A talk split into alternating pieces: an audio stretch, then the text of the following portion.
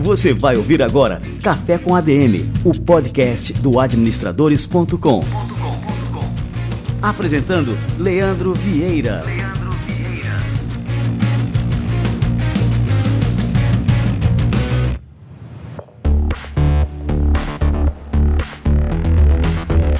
Alô, alô, pessoal, tudo bem?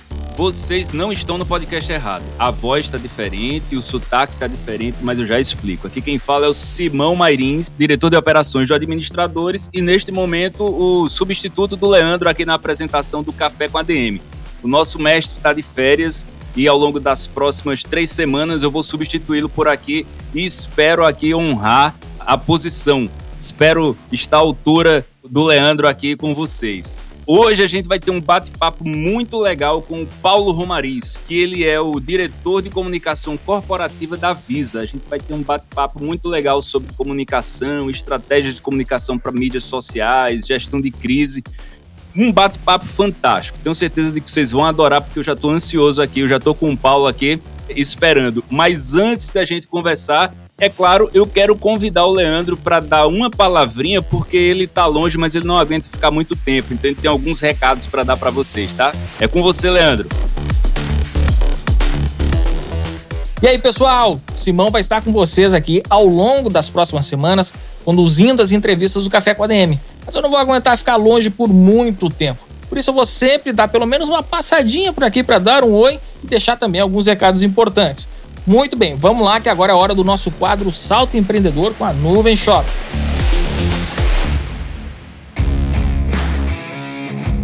Salto Empreendedor com a Nuvem Shop.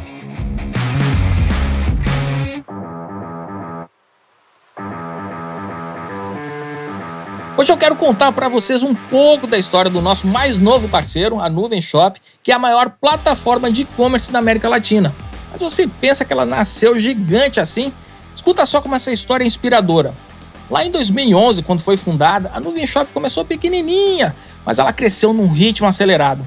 Já no primeiro ano de existência, conseguiu um investimento anjo que abriu portas para várias outras rodadas de investimentos que aconteceram de lá até aqui. E a última a transformou em nada menos que o mais novo unicórnio da América Latina.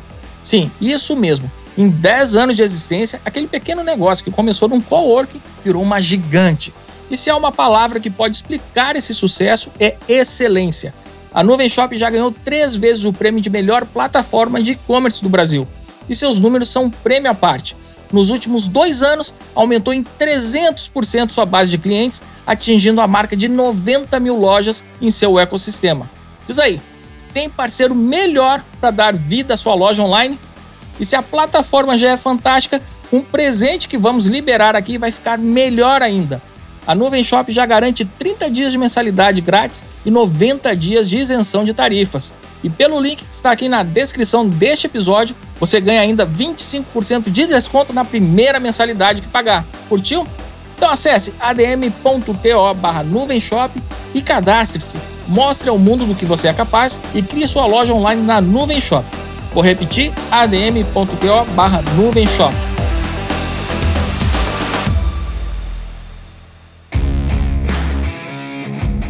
Salto empreendedor com a Nuvem Shop.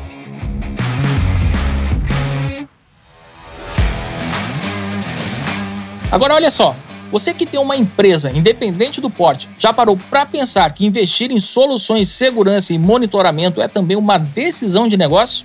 Prevenir surpresas desagradáveis é fundamental para tocar o empreendimento de maneira saudável. E a Intelbras é a melhor parceira que você pode ter para essa missão controle de acesso com reconhecimento facial, identificação e alerta de incêndio, câmeras de segurança integradas a aplicativo de celular, monitoramento de frotas ou veículos e muito mais. A Intelbras tem um portfólio completo de soluções para manter seu negócio sempre seguro. O link também está na descrição deste episódio. Acesse e conheça tudo. adm.to/intelbras.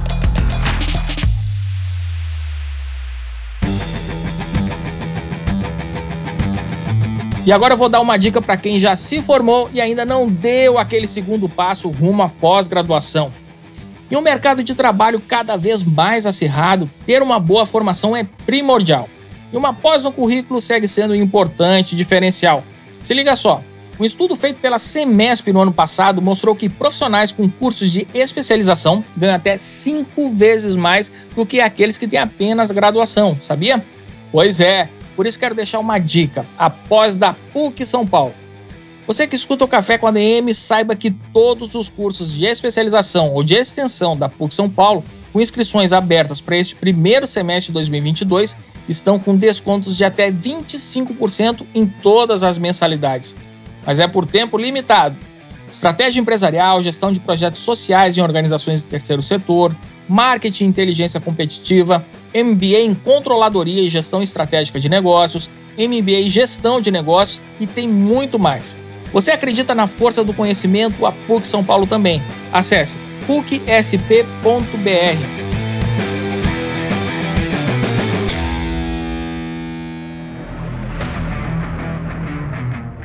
Valeu, pessoal. Agora eu devolvo a bola aqui para o Simão e até a semana que vem. Valeu, Leandro. Vou honrar a missão. Deixa comigo, cara. Mas não demora porque a gente já tá com saudades, hein? Pessoal, eu já tô aqui com o Paulo Romariz para a gente conversar muito sobre estratégias de comunicação, mas antes eu tenho um recadinho para você que é empreendedor. Me conta aí como é que andam seus planos para 2022. O início do ano é um momento ideal para traçar metas, formular estratégias, tomar decisões de investimentos e escolher os parceiros certos para o seu negócio. Também é o momento ideal para colocar sua loja, mercado ou restaurante na internet e começar a vender para clientes de todo o Brasil. Na Americanas Marketplace você vai encontrar tudo o que precisa para fazer seu negócio ir mais longe, contando com soluções de ponta a ponta. Você não precisa esquentar a cabeça com mais nada. A Americanas Marketplace oferece tecnologia, suporte para vender com toda segurança e ainda cuida da entrega. Calma aí que ainda tem outro enorme benefício. Com apenas um cadastro na Americanas Marketplace, sua loja aparece ao mesmo tempo na Americanas, Submarino e Shoptime isso significa mais tráfego qualificado e mais oportunidade de venda. Não deixe para outra hora. Acesse o link aqui na descrição do programa, cadastre seu negócio em um dos maiores e-commerces do Brasil e se prepare para alcançar os melhores resultados. Americanas Marketplace. Somar para o seu negócio ir mais longe.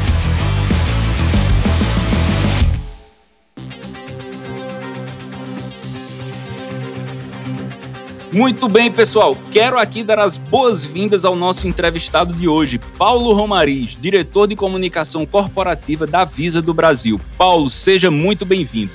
Simão, é um prazer, é um prazer estar aqui com vocês, dividindo um pouquinho de experiência, de aprendizado.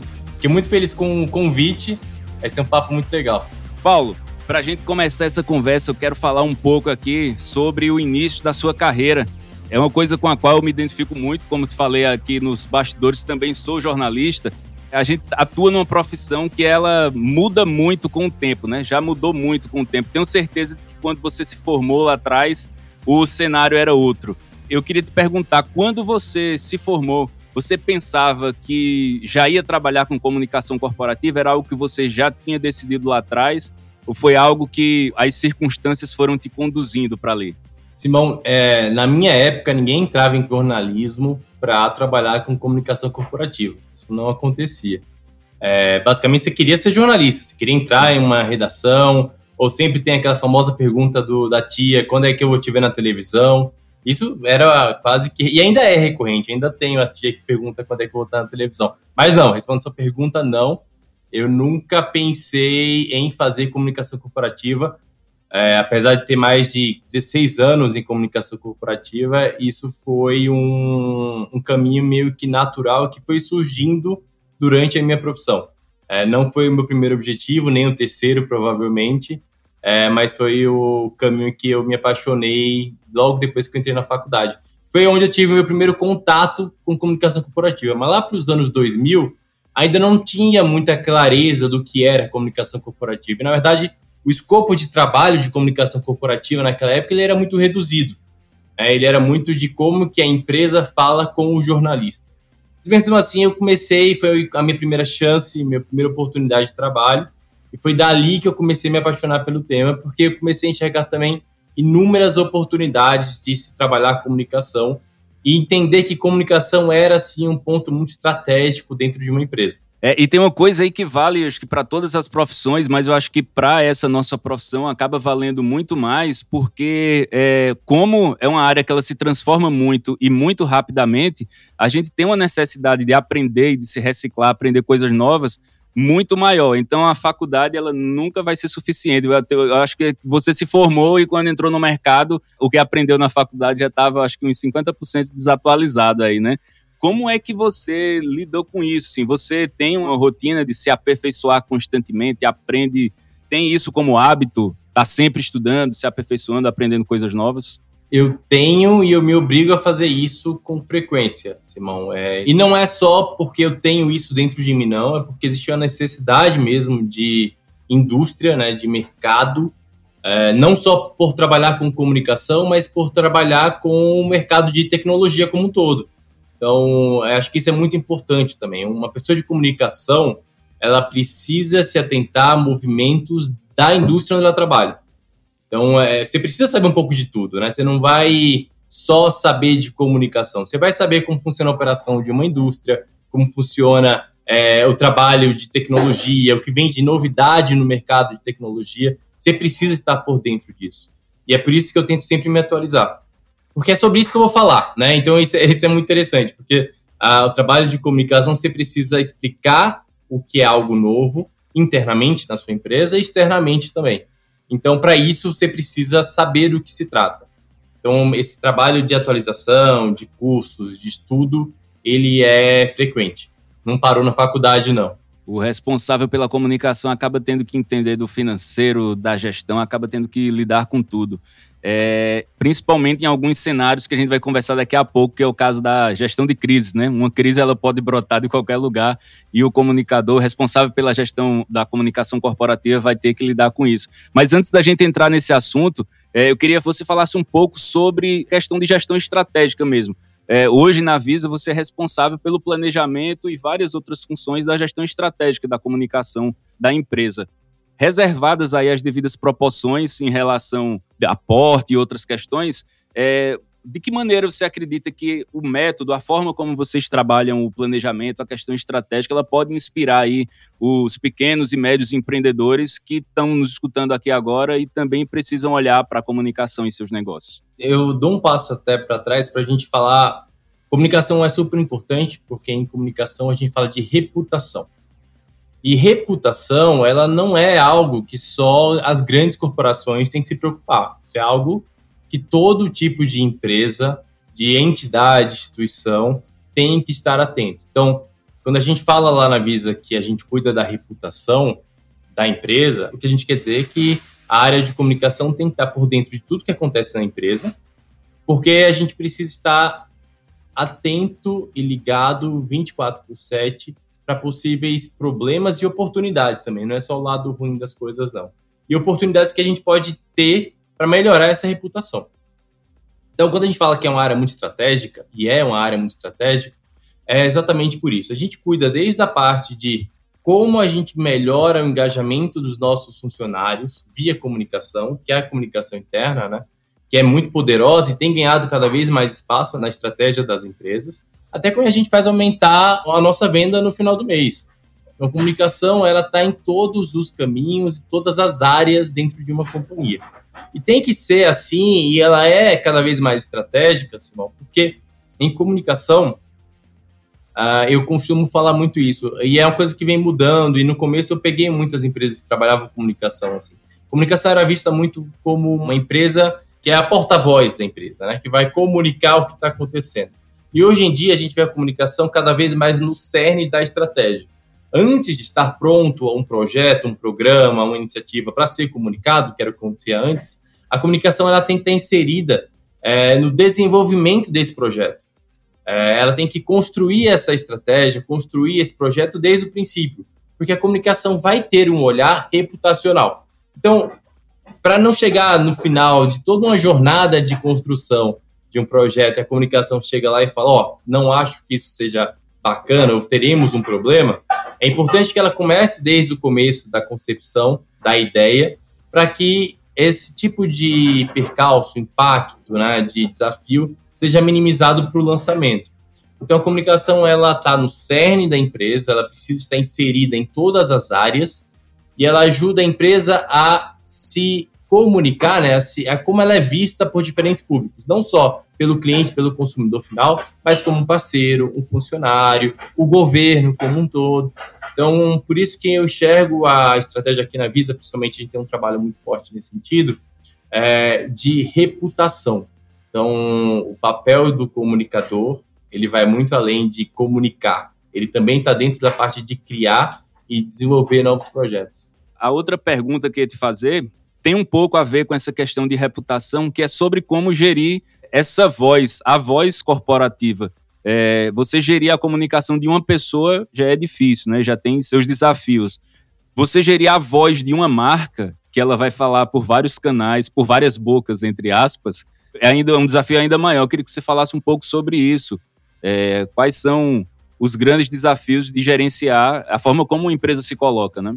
E eu acho que é isso que faz com que meu trabalho seja ainda mais desafiador e instigante ao mesmo tempo. Que é bem isso que você falou. Imagina, a gente está com diferentes percepções e uma empresa hoje em dia ela tem que ser inclusiva, então ela tem que ter diferentes pontos de vista. É, isso é super importante. É, e o meu trabalho é criar quem é essa empresa. Essa empresa tem um propósito, essa empresa tem uma missão, é, tem objetivos, tem pilares. Então, tudo isso aqui, todo esse contexto, ele não é criado à toa, sabe, Simão? ele tem uma importância, porque é ele que vai nortear todo o trabalho de comunicação e ao mesmo tempo é ele que vai que tem que ser um norte para toda a equipe, para todo o time, seja de finanças, de RH, marketing, operações, segurança, todo mundo tem que ter muita clareza é, quando entra na empresa, quem é a empresa que eu trabalho, com quem ela quer falar, qual é a mensagem que ela quer passar, qual é o objetivo e qual é o propósito dela. Tá? Que missão essa empresa tem? E, e, o trabalho de comunicação é esse. Eu preciso que todo mundo saiba disso. Preciso que seja uníssono. Eu preciso que o, o seu Zé, que trabalha na área X, quando tiver uma reunião com o um cliente, ele tenha a mesma mensagem que o presidente que vai fazer uma reunião lá fora, no exterior, com um cliente internacional. A mensagem ela precisa ser a mesma.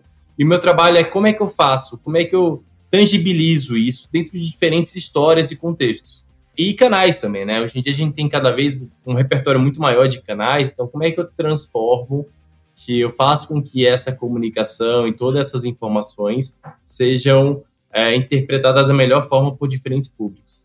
Pois é, e agora, Paulo, a gente tem é, algo que quando a gente começou lá atrás não existia, que são as mídias digitais, onde a comunicação é ainda mais ágil, muito veloz e voraz, principalmente. A gente já viu muitos casos de empresas que enfiaram os pés pelas mãos aí porque não conseguiram lidar bem com algumas situações que apareceram nesses cenários, né? Eu vejo muito que para ter uma comunicação digital corporativa eficiente, que funcione bem e que tudo aconteça de forma alinhada, equipe é uma coisa fundamental ter isso bem alinhado, né? Assim, equipes que tenham autonomia em suas áreas e uma autonomia alinhada com o geral, né, para que elas consigam responder às demandas com a velocidade que precisam, mas é, de forma alinhada, né, de forma coerente. É, e, em segundo ponto, na verdade, vem primeiro, é ter esse alinhamento interno bem definido, né? É, faz sentido isso? É isso mesmo? Queria que você falasse um pouco sobre essa questão de, principalmente de como conseguir, que na teoria isso é lindo, né? Mas colocar isso em prática é mais difícil. Ter equipes que sejam autônomas e alinhadas e ter um alinhamento claro, né? Queria que você falasse um pouco sobre isso. E eu sempre falo isso assim. Não existe hoje em dia uma empresa não está no mundo digital. Ela vai estar, querendo ou não. Tá? Tendo um perfilzinho ou não, ela vai estar porque as pessoas vão falar sobre ela lá. É uma falácia, é um erro muito grande você imaginar que eu não preciso estar lá ou não quero estar lá, não. Você vai estar. O que vai mudar é se você vai estar da forma correta ou não, se você vai ser proativa nisso ou não. É, sobre essa questão que você falou de né, como é que você unifica uma mensagem com tantas, tantos canais no mundo digital, vozes, eu acho que a principal questão aqui é transparência, Simão. É você conseguir construir relevância nos seus canais de comunicação internos para que ele entenda qual que é o caminho a ser seguido. Não existe mais isso em companhias de que é, a estratégia da empresa ou a inovação da empresa, é, ela fica a cargo de uma determinada área. É só a diretoria sabe o que vai acontecer. Não, isso não pode mais ser um, uma premissa da empresa que você trabalha. Toda empresa do estagiário, e eu falo isso em todos os níveis, né? Eu citei o estagiário, mas pode ser analista, coordenador, gerente, enfim. Todo mundo tem que saber qual que é a estratégia da empresa. E para isso você precisa criar um canal de comunicação frequente, né, que seja tenha uma recorrência saudável e que seja transparente, que seja um canal onde as pessoas enxerguem valor, elas entendam, ok, para onde a minha empresa está indo, eu preciso ir nesse caminho. Qual que é o direcionamento? Então, por quando eu falo de transparência, é muito disso, de você pegar a informação muitas vezes ela está presa, ela pode estar ali na, na diretoria da sua empresa, né, na, na autoliderança, e levá-la para todo mundo. Então, quando você faz isso, quando você dá as ferramentas, dá a informação, as mensagens para todo o time, você consegue fazer com que essa informação seja muito mais democrática. Né? Você consegue fazer com que todo mundo entenda para onde a gente está indo e não seja só uma coisa do presidente, é uma coisa de toda a companhia. Eu acho que outra coisa interessante da comunicação é fazer, é criar esse espírito de pertencimento. A estratégia ou a conquista de uma companhia, ela não é mérito de uma pessoa. Né? Não é o presidente que conseguiu. É mérito de, de centenas, dezenas né, de pessoas que estão trabalhando para aquilo. Então é importante fazer com que o time entenda que aquilo é um resultado dele. Né? Que aquela estratégia é o resultado do trabalho dele. E que a gente precisa muito dele para chegar naquele ponto. Então você mostrar isso, deixar isso claro, mostrar que essa é uma meta compartilhada, que às vezes a gente fala muito sobre isso. Né? São metas compartilhadas. Todo mundo tem aquela mesma meta. Não é a meta de fulano de tal ou a meta de cicrano. Não, é uma meta da empresa e você precisa entender como que você vai contribuir para aquela meta. Isso é super importante também.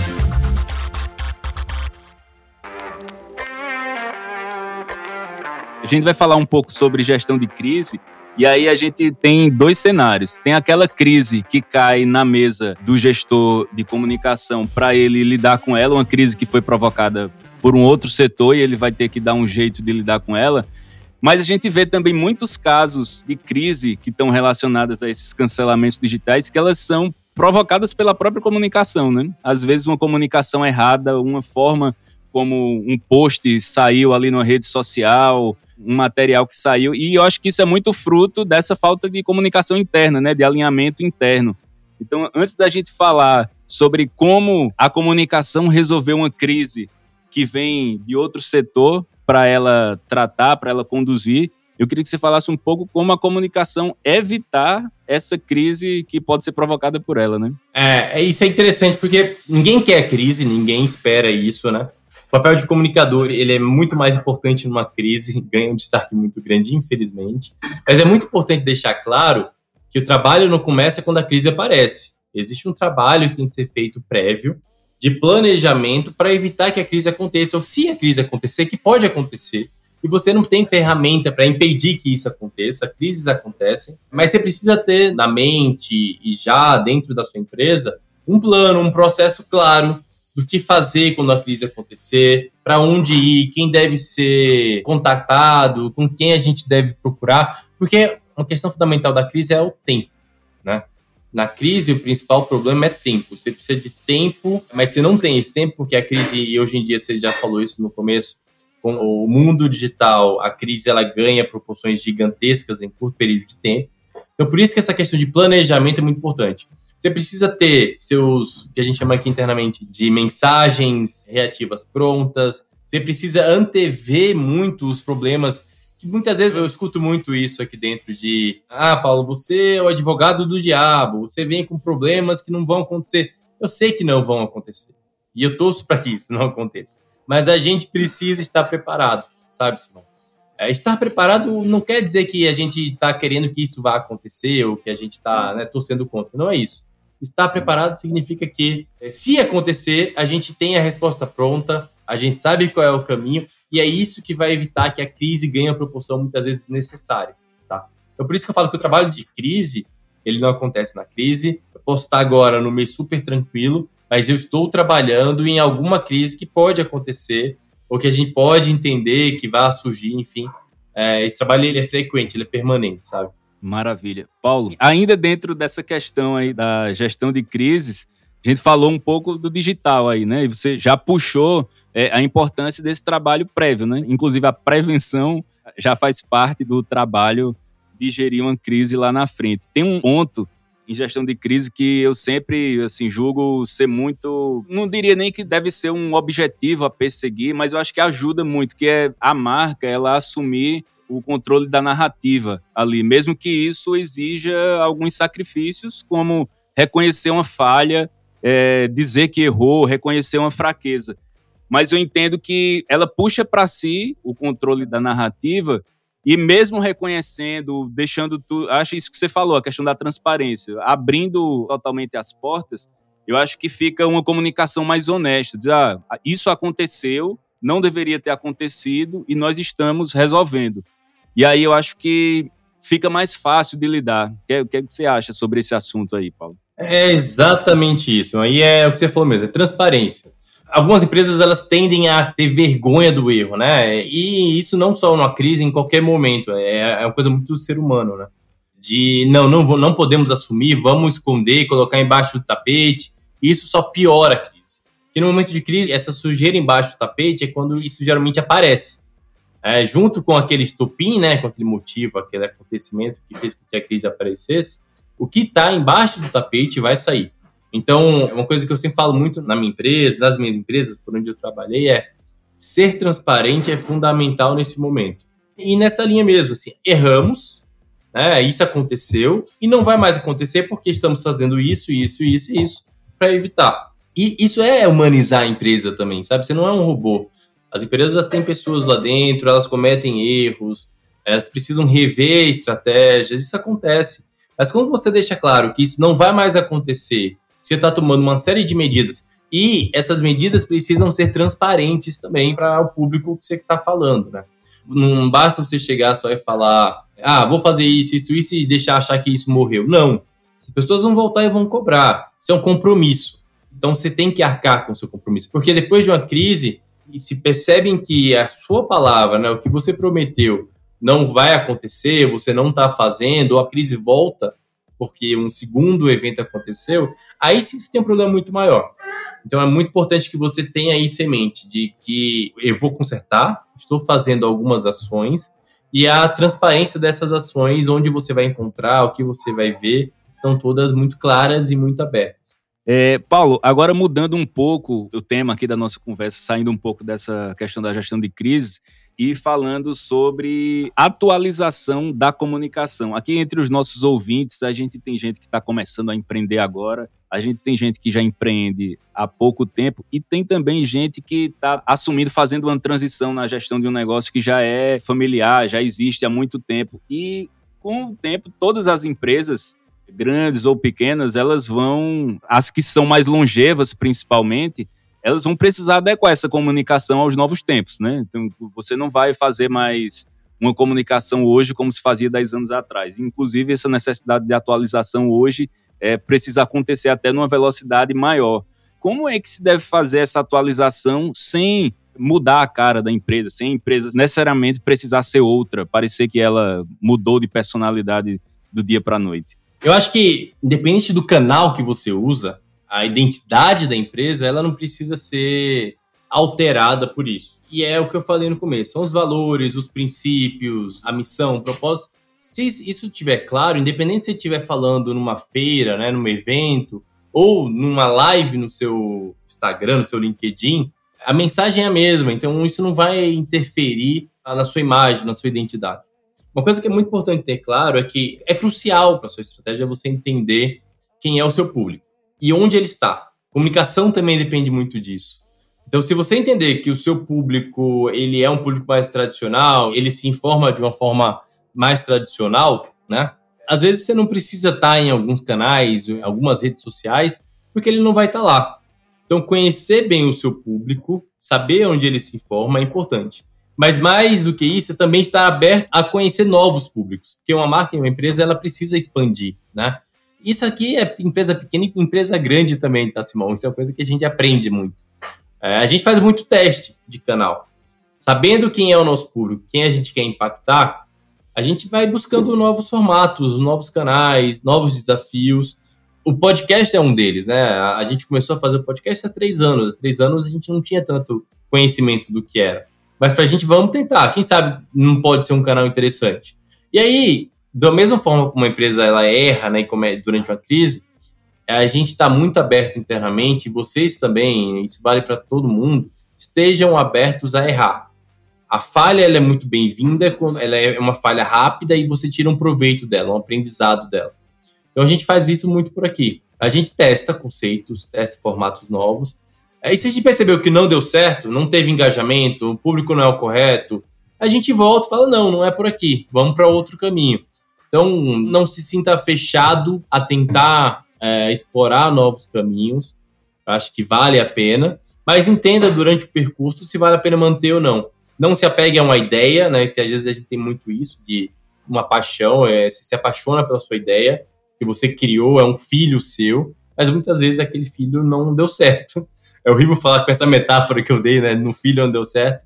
É, mas o que eu quero dizer é que às vezes aquele projeto não foi para frente e aí você se apega muito por essa paixão de que, ah, não, eu tive essa ideia, eu quero que isso aconteça. Você gasta muita energia, muito tempo, não é bem por esse caminho. Testou, resolveu, viu os resultados, não é aquilo, vamos pro próximo. Passa e vamos pro próximo. Isso é verdade. A gente fez um post no nosso Instagram até um, um tempo desse falando sobre isso, assim, que é, muitas vezes o, o, discurso motivador é de lá, ah, não desista dos seus sonhos, persevere e tal. E às vezes você desistir é a atitude mais inteligente que você precisa tomar. Você precisa saber também a hora de desistir de algumas coisas. Testar, validar é, e não insistir no erro é um grande acerto, né? É verdade. Exato. E o erro traz tanta lição válida. Eu tenho certeza que o próximo que você fizer, você não vai repetir aquele erro, você vai fazer muito melhor. E aí você acerta. Às vezes você precisa errar para acertar, né? Então faz parte do aprendizado, do crescimento, da evolução. Então é errar saudável, faz muito bem. Tem que ter medo do erro, não.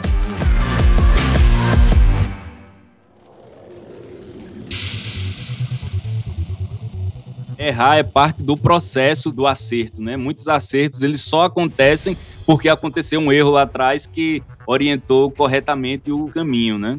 Principalmente em comunicação. A gente tem que ter os cuidados assim de como vai errar. Eu acho que principalmente o erro ele tem que ser tem a hora certa de errar também, né? Acho que você transformar o erro algo recorrente também acaba virando problemático. Acho que o erro ele precisa vir ali principalmente naquela parte de validação, né? O problema é que às vezes a gente tem uma necessidade de testar, validar, errar e acertar muito rapidamente, um intervalo muito curto ali principalmente quando a gente vê quando começam a acontecer alguns processos de mudança. O Administradores já existe aí há 20 anos, é um negócio nativo digital e a gente já passou por várias fases, né? Assim, inclusive a gente percebe que a comunicação, às vezes ela acaba sendo cíclica. Quando a gente começou lá atrás, quando as pessoas ainda faziam sites só no, no front page ali, os podcasts, eles eram um formato é, que estava em voga naquela época. Eu acho que até por questões tecnológicas, né? O áudio ele era menos pesado, um arquivo menos pesado para a internet daquela época que era mais leve. Uns anos atrás, os podcasts eles voltaram com tudo e hoje eles estão em alta, mesmo num cenário de internet de alta definição, alta velocidade, em que o vídeo ele tem um papel muito grande.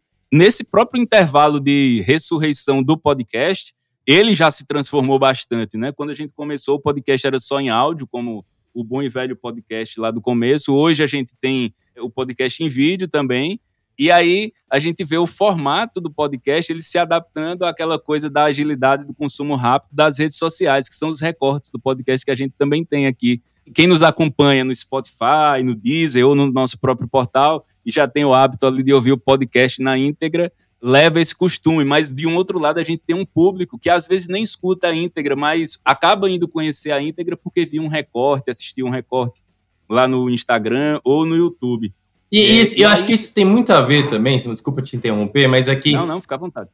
Nessa questão de conheça o seu cliente, conheça para quem você quer comunicar. Porque às vezes não é só para o cliente que você quer criar uma reputação, né? Você quer reputação internamente, com parceiros, com comunidade, governo, depende muito do objetivo da empresa. Mas essa possibilidade de você oferecer formatos diferentes é super enriquecedor, porque hoje em dia a gente fala muito sobre o empoderamento do consumidor, né? Você, como consumidor, você, você sabe o que você quer, o que faz parte da sua vida. Você não quer receber um projeto, né, um produto pronto, porque alguém falou que aquilo é o que você precisa. Você sabe o que você precisa. Então, você ter formatos diferentes, ou como você bem falou, às vezes um podcast de meia hora, com pílulas de 10 minutos, porque aí você atende o que o seu leitor, seu consumidor, em alguns casos, o que ele quer. A vida dele não dá para ele parar para ter meia hora, mas você oferecer a possibilidade dele ter pílulas de 10 minutos, aquilo ajuda muito. É, e aquilo ali que se vai prender a atenção da pessoa, tá? Então, ou você sair do canal, você tá no Instagram, tá no Facebook, tá no, no Spotify, tá em outros canais que às vezes um cliente importante para você, ele tá num outro canal. Então, ter essa diversificação de, de canais para fazer com que o seu consumidor se sinta prestigiado e atendido é importante também. Paulo, hoje, com a coisa das mídias sociais e esses novos formatos, eu acho que é muito importante para o comunicador corporativo, para a comunicação de marcas, saber aproveitar algumas oportunidades, né?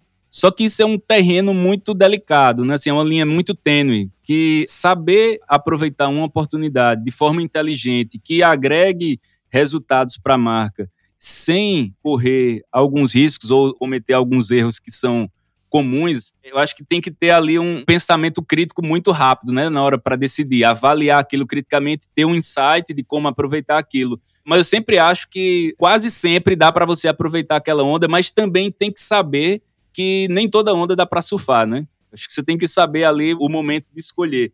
Como é que vocês orientam isso aí na Visa, assim, sobre como aproveitar essas ondas, um viral ou um, uma outra oportunidade de comunicação para aproveitar aquilo sem ter problema de afetar a orientação geral da comunicação para a marca. Exato. Quem acha que está pegando muita onda ou todas as ondas acaba pegando muito jacarezinho, levando caldo, e não é bem assim que a gente deve seguir, não. Se não tiver aderência à identidade, ao propósito da sua empresa, não tem por que você surfar. Não acho que, ah, isso está no momento, isso está bombando, a gente precisa estar lá. Às vezes não. E tudo bem. Tá? E, de novo, é o que eu falei, você tem que considerar várias variáveis. Tem que considerar se o seu público entende aquilo, se ele está seguindo a tendência ou se ele está presente nela, se tem a ver com o que você quer como corporação. Porque se você está no meio de uma onda que não dialoga com seu histórico, com quem você é, com o que você prega, não vai ter aderência, as pessoas não vão entender, vai ficar confuso. Por isso que muitas vezes a gente bate muito na tecla de repetir mensagem, de repetir o que a gente gostaria de colocar na cabeça das pessoas, porque aí sim a gente vai fazer com que elas entendam quem que é a Visa ou a empresa, enfim, que você trabalha, do que você chegar em vários canais, em vários momentos, com várias mensagens diferentes, para tentar chegar num público ele não vai entender quem você é o que você quer passar. A assimilação vai ser muito difícil. Então, não, não é bem assim. Não vai nessa de, ah, tá rolando esse tipo de meme, eu quero entrar. Isso você dá asa à crise, você tem uma mensagem superficial, isso também te atrapalha, não é coerente. Então, empresas coerentes tendem a não ter a fidelidade do cliente. E no final das contas, o que a gente quer é isso, né? É criar a fidelidade. É fazer com que o consumidor final, o cliente, o parceiro, eles saibam com quem eles estão falando, quem que é essa empresa, e é dessa forma que a gente cria essa fidelidade. Maravilha. Paulo, uma outra questão aqui. Quando a gente fala sobre comunicação corporativa, geralmente a associação que se faz é ou é algo relacionado ao marketing, a gente lembra de relações públicas, lembra da comunicação interna, mas eu acho que comunicação é algo que está é, tá na essência do negócio, né? Assim, para uma empresa ela vender, ela precisa de comunicação, empresa para crescer, ela precisa de comunicação. Para inovar, ela precisa de comunicação. Eu queria que você falasse um pouco sobre essa perspectiva. Qual o peso, qual a importância que a comunicação tem como um pilar do negócio em si, né? Legal. E, é excelente essa pergunta, porque eu acho que a comunicação ela vem ganhando cada vez mais espaço dentro da estratégia das empresas. E é bem que você falou. Hoje em dia, por exemplo, a minha área é uma. Meu guarda-chuva de comunicação, né? Que são braços de comunicação que eu lidero, ele vem crescendo todo ano. Ele não para de crescer. Então, eu cuido de imprensa, eu cuido de rede social, eu cuido de evento, eu cuido de relacionamento com cliente, comunicação para cliente, cuido de conteúdo. Tem tanta coisa que a gente pode fazer exatamente por isso, por a gente estar cada vez mais interligado à estratégia e ao core da empresa.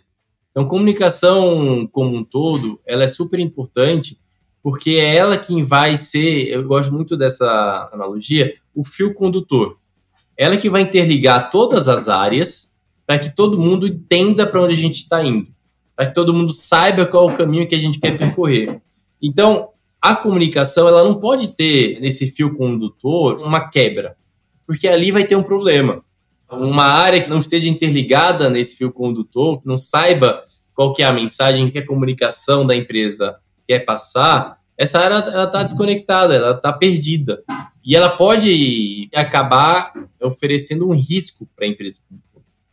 Então é por isso que a área de comunicação é tão estratégica, é tão crucial, porque ela faz com que todo mundo ande junto, todo mundo de mão dada, todo mundo sabendo para onde a gente vai, a gente vai junto para lá. A gente não vai um primeiro, depois o outro, ou cada um para o lado, não. Vamos juntos para onde a gente quer chegar. E é isso que a comunicação faz, tentando ser bem didático a gente interliga todas as áreas, a gente leva a informação para todo mundo, para que todo mundo caminhe na mesma direção. Maravilha, Paulo. O nosso bate-papo aqui está fantástico, mas a gente já está chegando ao fim. Antes da gente encerrar, eu queria te convidar, na verdade, a fazer um exercício de futurismo aqui.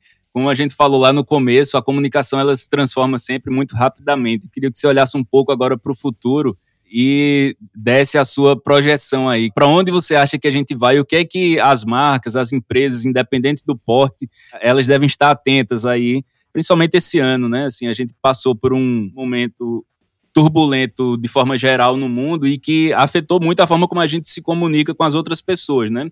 Como a gente trabalha no geral e como as empresas operam, né? Eu queria que você falasse um pouco agora para onde a gente vai e como vai ser a comunicação nesse caminho. Simão, o que a gente percebeu aqui em comunicação, a pandemia, infelizmente, aconteceu e, enfim, Deus quiser, isso está para acabar, mas ela fez com que mais pessoas entendessem e migrassem para o mundo online. Em inúmeros contextos, né? Pagando mais de forma online, comprando coisas e visitando lugares de forma online, mas também ganhando e recebendo mais informações de forma digital isso a gente entende que não vai voltar. Sabe? As pessoas não vão. Quem entrou para esse mundo digital, ela não vai agora que num dia, né, que a pandemia acabar, agora eu vou voltar para minha vida normal e vou esquecer esses canais. Não, isso vai continuar sendo tendência. Então, se você, dono de um pequeno e médio comércio, você foi obrigado, vamos chamar assim, a migrar para o mundo online por causa da pandemia, não pense que depois que ela acabar, você vai voltar para sua loja e isso esquecer o mundo online. Não faça isso. Porque o consumidor ele vai estar atento aos dois canais, tanto o físico como o virtual. Então, continue investindo na sua comunicação digital e não anule sua presença por causa de um possível fim da pandemia no mundo online, porque ele vai se manter e vai crescer cada vez mais.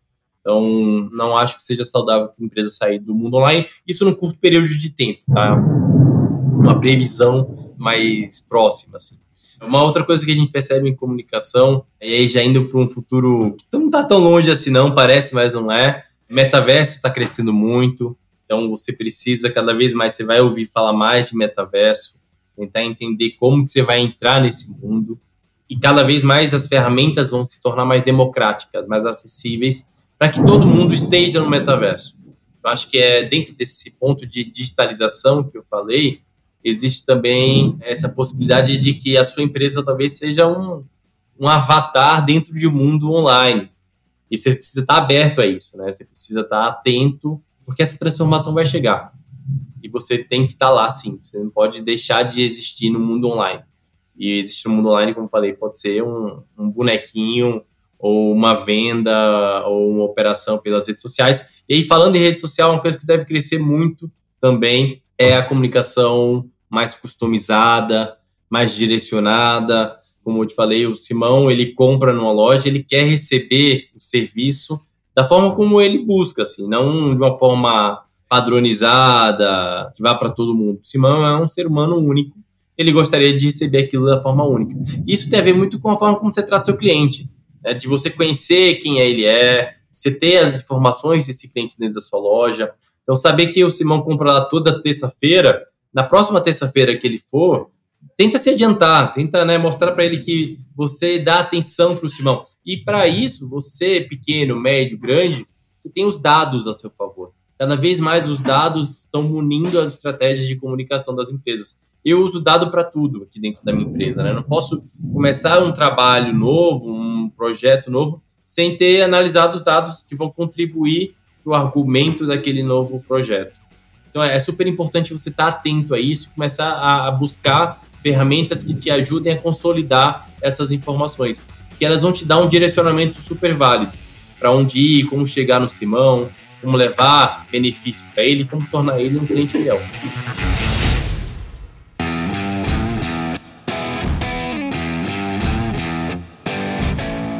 Maravilha, Paulo. Eu só tenho aqui a te agradecer por esse momento de muito aprendizado. Tenho certeza de que os nossos ouvintes aprenderam muito, assim como eu aprendi também.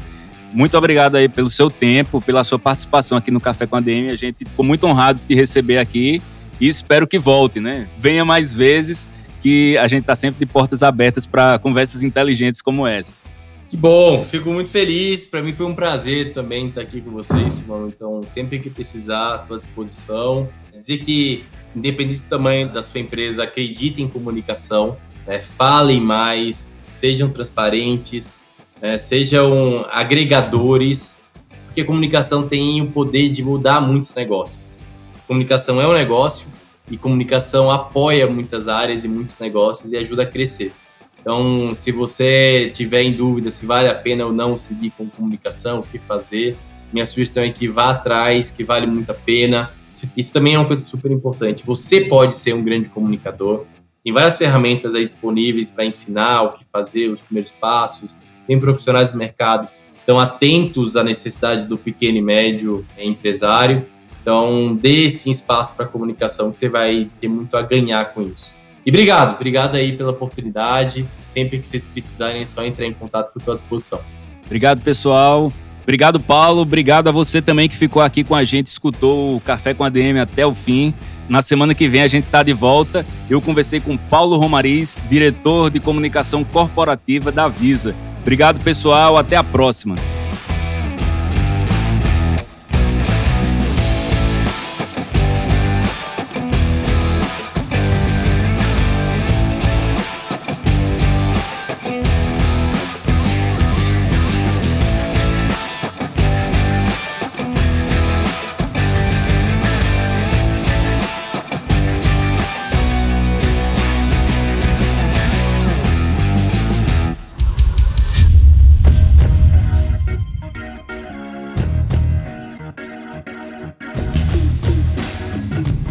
Você ouviu Café com ADM, o podcast do administradores.com.